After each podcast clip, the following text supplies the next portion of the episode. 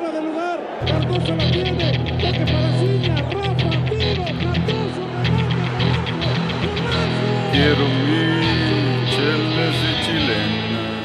Oh yeah.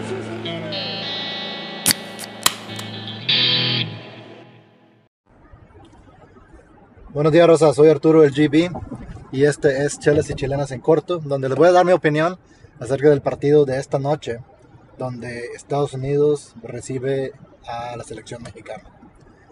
Ahora, he escuchado en muchos lados, en muchos programas de comentario deportivo, ESPN Fútbol Picante, La Última Palabra y como se llame el TUDN, que no perder sería aceptable contra los Estados Unidos.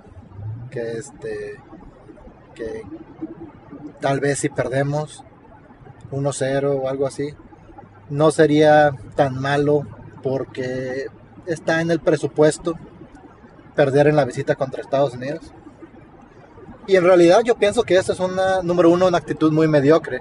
Pero número dos, no está basada en la realidad futbolística de lo que son los dos equipos. Porque si es claro y estoy de acuerdo en que la selección mexicana no ha jugado tan bien como nosotros esperamos y ha tenido algunas presentaciones bastante lamentables, ah, específicamente los partidos de local contra Jamaica y contra Canadá, donde fue superado por muchas partes del partido.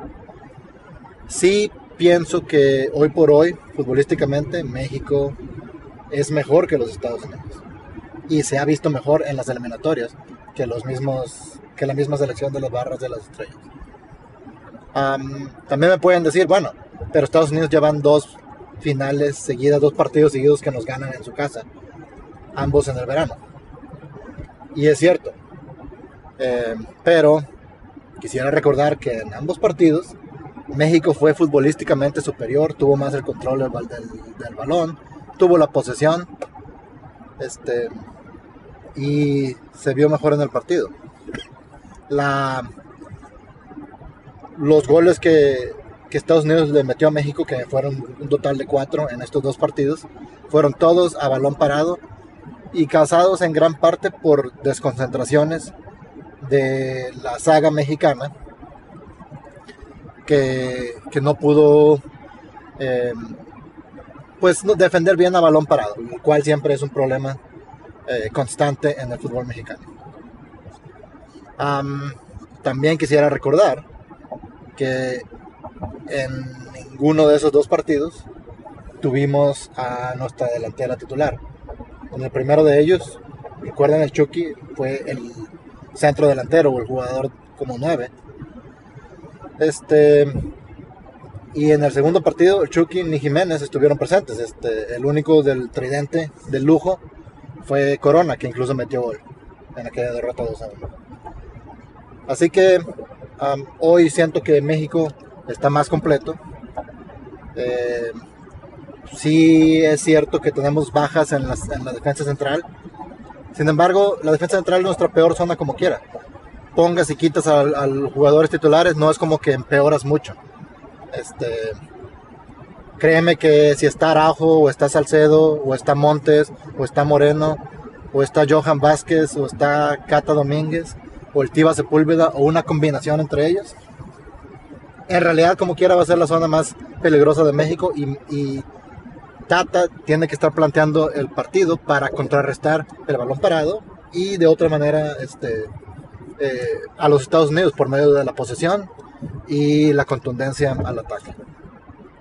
Así que también quisiera eh, notar que Estados Unidos tiene bajas importantes. A la convocatoria no- ni, ni siquiera se presentaron a Gio Reina y Georgino Dest, jugadores del Dortmund y del Barcelona respectivamente, por lesión. Y Christian Pulisic del Chelsea eh, está, en, está en la convocatoria, pero ni siquiera va a ser titular, ya confirmado por Greg Berhalter, su entrenador, porque también viene un poco tocado con molestias este, musculares. Ahora, Estados Unidos solo tiene un 9 en su convocatoria, este, ah, que, es, que es este jugador Pepe, México-americano, eh, de Dallas FC, con muchas buenas condiciones, pero que no se nos olvide que también Este, es, un, es un jugador muy joven, tiene 18 años. Y, este, y es el jugador que va a estar a cargo del ataque de los americanos. Entonces, juntadas todas estas cosas, creo que México tiene que entender su papel en este partido y entender que es obligación ir a buscar el partido e ir a ganar el partido porque futbolísticamente eres superior, porque contando las bajas de, en tu defensa central, aún así creo que tiene bajas más importantes Estados Unidos y aparte porque no te puedes permitir perder un tercer partido seguido contra Estados Unidos, tu mayor rival. Ojo, México jamás ha, ha perdido tres partidos oficiales seguidos contra Estados Unidos. No podemos permitir que esta selección rompa el récord. Lo voy a decir una vez más. México nunca en su historia ha perdido tres partidos seguidos de carácter oficial contra la selección de los Estados Unidos. Así que no podemos dejar que este sea una derrota más que vaya a la estadística.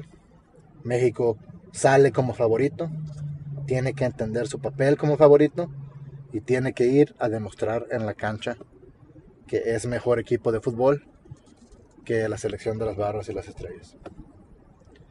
Con esto los dejo, Rosa. Muy buena suerte para México en esta visita a los Estados Unidos en Cincinnati. Recuerden que el partido es esta noche a las 8 pm hora del centro. Buenas tardes y sigan chaleando.